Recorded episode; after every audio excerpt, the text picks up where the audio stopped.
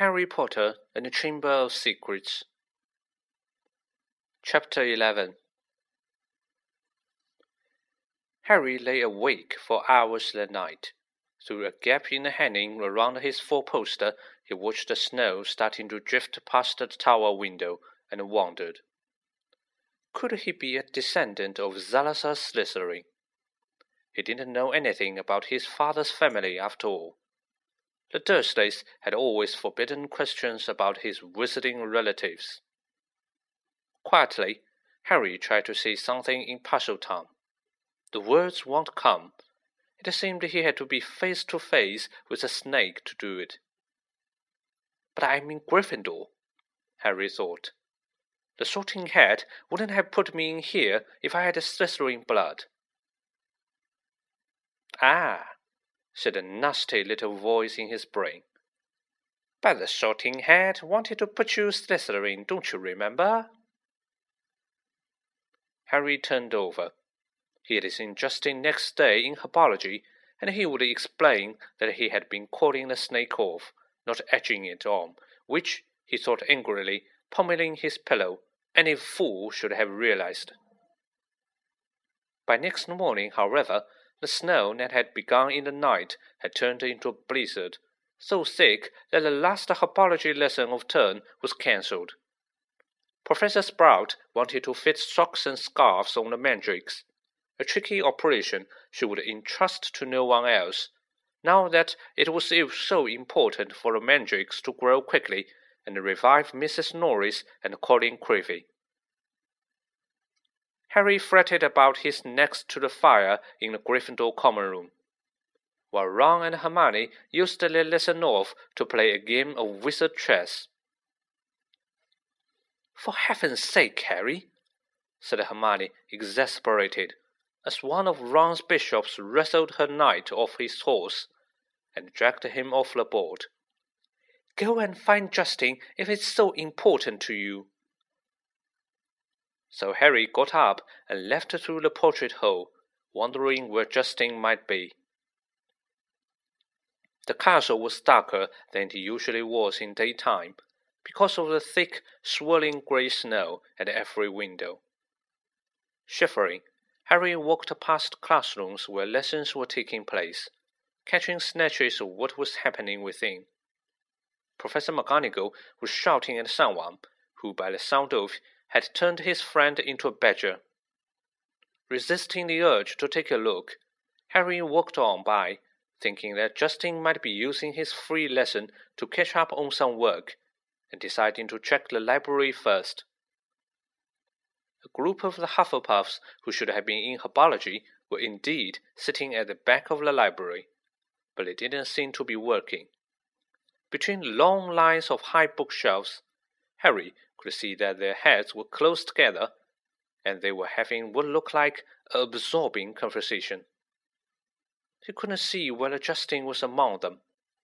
He was walking towards them when something of what they were saying met his ears, and he paused to listen, hidden in the invisibility section.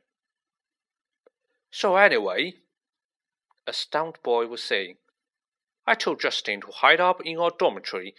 I mean to say, a Potter's marked him down as his next victim, it's best if he keeps a low profile for a while.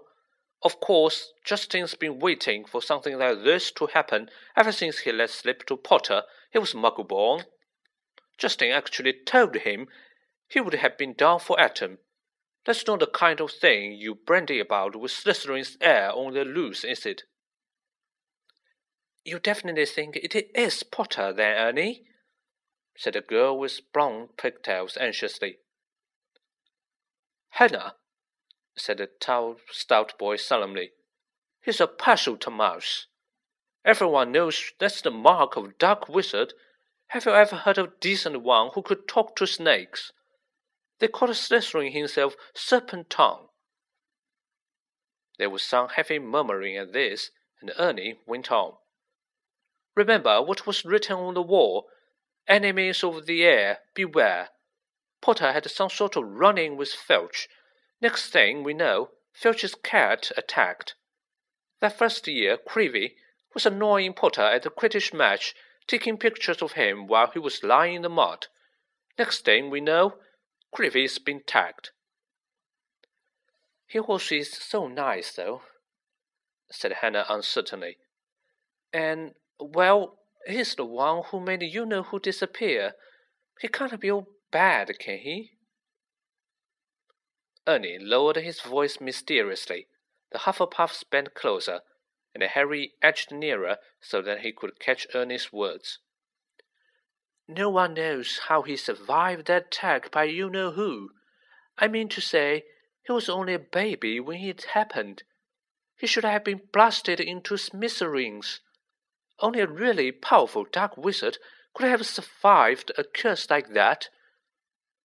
He dropped his voice until it was barely more than a whisper, and said, That's probably why you know who wanted to kill him in the first place.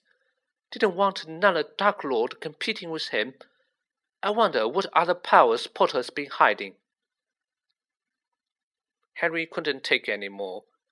Clearing his throat loudly, he stepped out from behind the bookshelves. If he hadn't been feeling so angry, he would have found the sight that greeted him funny. Every one of the Hufflepuffs looked as though they had been petrified by the sight of him, and the color was draining out of Ernie's face. Hello, said Harry. I'm looking for Justin Finch Fletchley.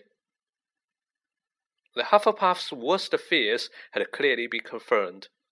They all looked up fearfully at Ernie. What do you want with him?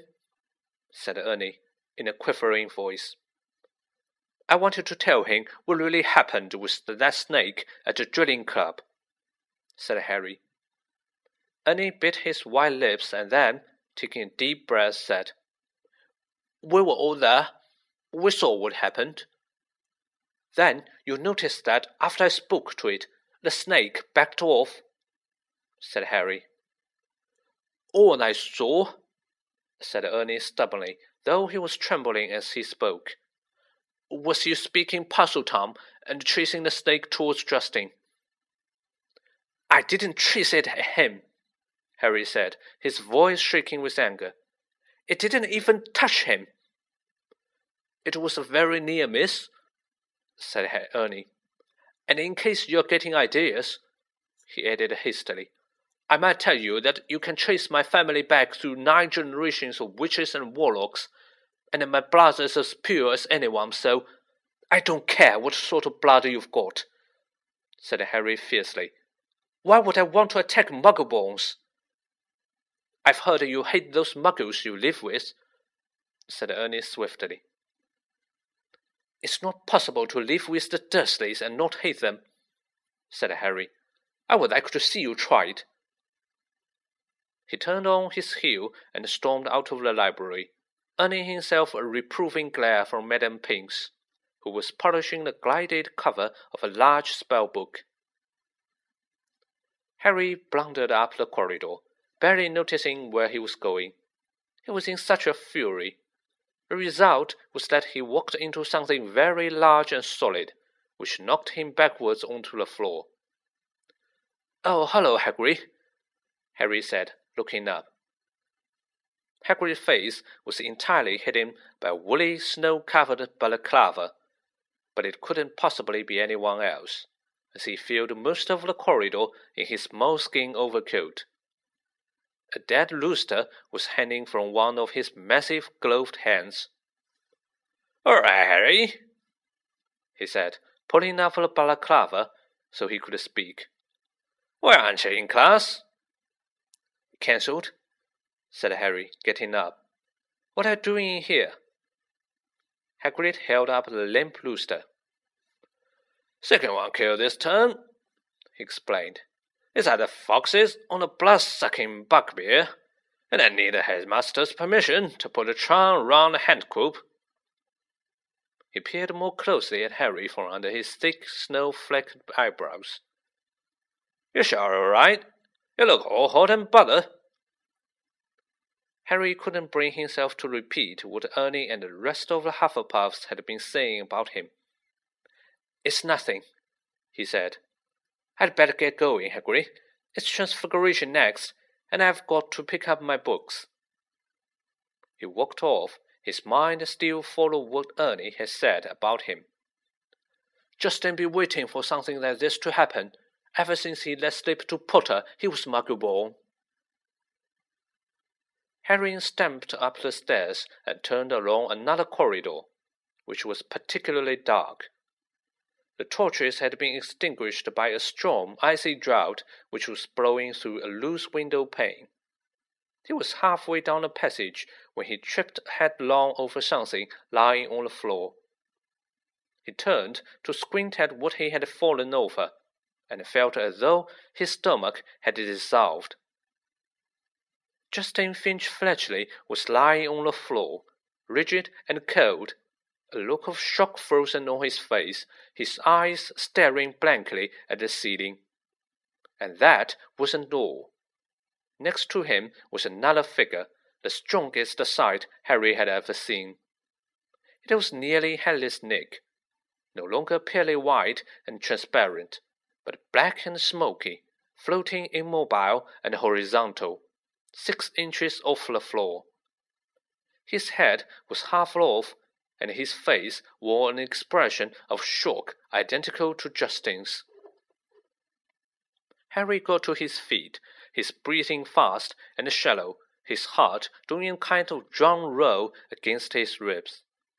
He looked widely up and down the deserted corridor and saw a line of spiders scuttling as fast as they could away from the bodies. The only sounds were the muffled voices of teachers from the classes on either side. He could run, and no one would ever know he had been there.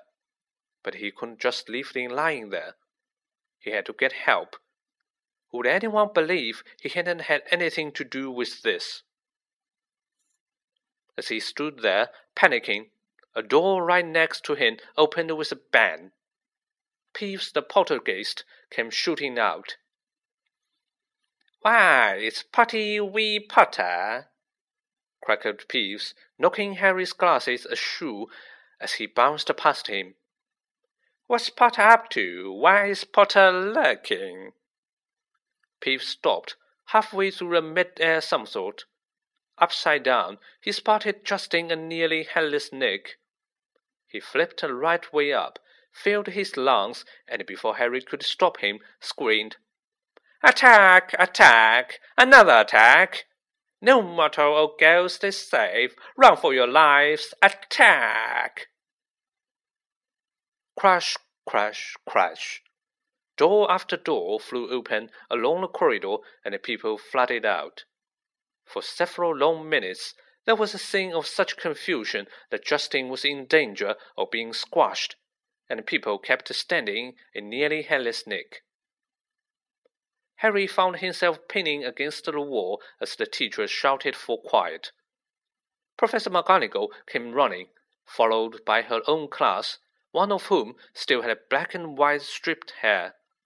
She used her wand to set off a loud bang, which restored silence and ordered everyone back into their classes. No sooner had the scene cleared somewhat than Ernie, the Hufflepuff, arrived, panting on the scene. Caught in the act? Ernie yelled, his face stark white, pointing his finger dramatically at Harry. That'll do, Macmillan, said Professor McGonagall sharply. Peeves was bobbing overhead, now grinning wickedly, surveying the scene. Peeves always loved the chaos, as the teachers bent over Justin and nearly headless Nick, examining them, Peeves broke into song. Oh, Potter, you rotter! Oh, what have you done? You're killing off students you think is good fun. That's enough, Peeves, barked Professor McGonagall, and Peeves zoomed away backwards, with his tongue out at Harry. Justin was carried up to the hospital wing by Professor Flitwick and Professor Sinistra of the astronomy department. But nobody seemed to know what to do for nearly headless Nick. In the end, Professor McGonagall conjured a large fan out of thin air, which she gave to Ernie with instructions to waft nearly headless Nick up the stairs. This Ernie did, fanning Nick along like a silent black Hofcraft. This left Harry and Professor McGonagall alone together. This way, Potter, she said. Professor, said Harry at once, I swear I didn't. This is out of my hands, Potter, said Professor McGonagall curtly. They marched in silence along the, around the corner, and she stopped before a large and extremely ugly stone gargoyle. Sherbet lemon, she said. This was evidently a password, because the gargoyle sprang suddenly to life and hopped aside as the wall behind him split in two. Even full of dread for what was coming, Harry couldn't fail to be amazed.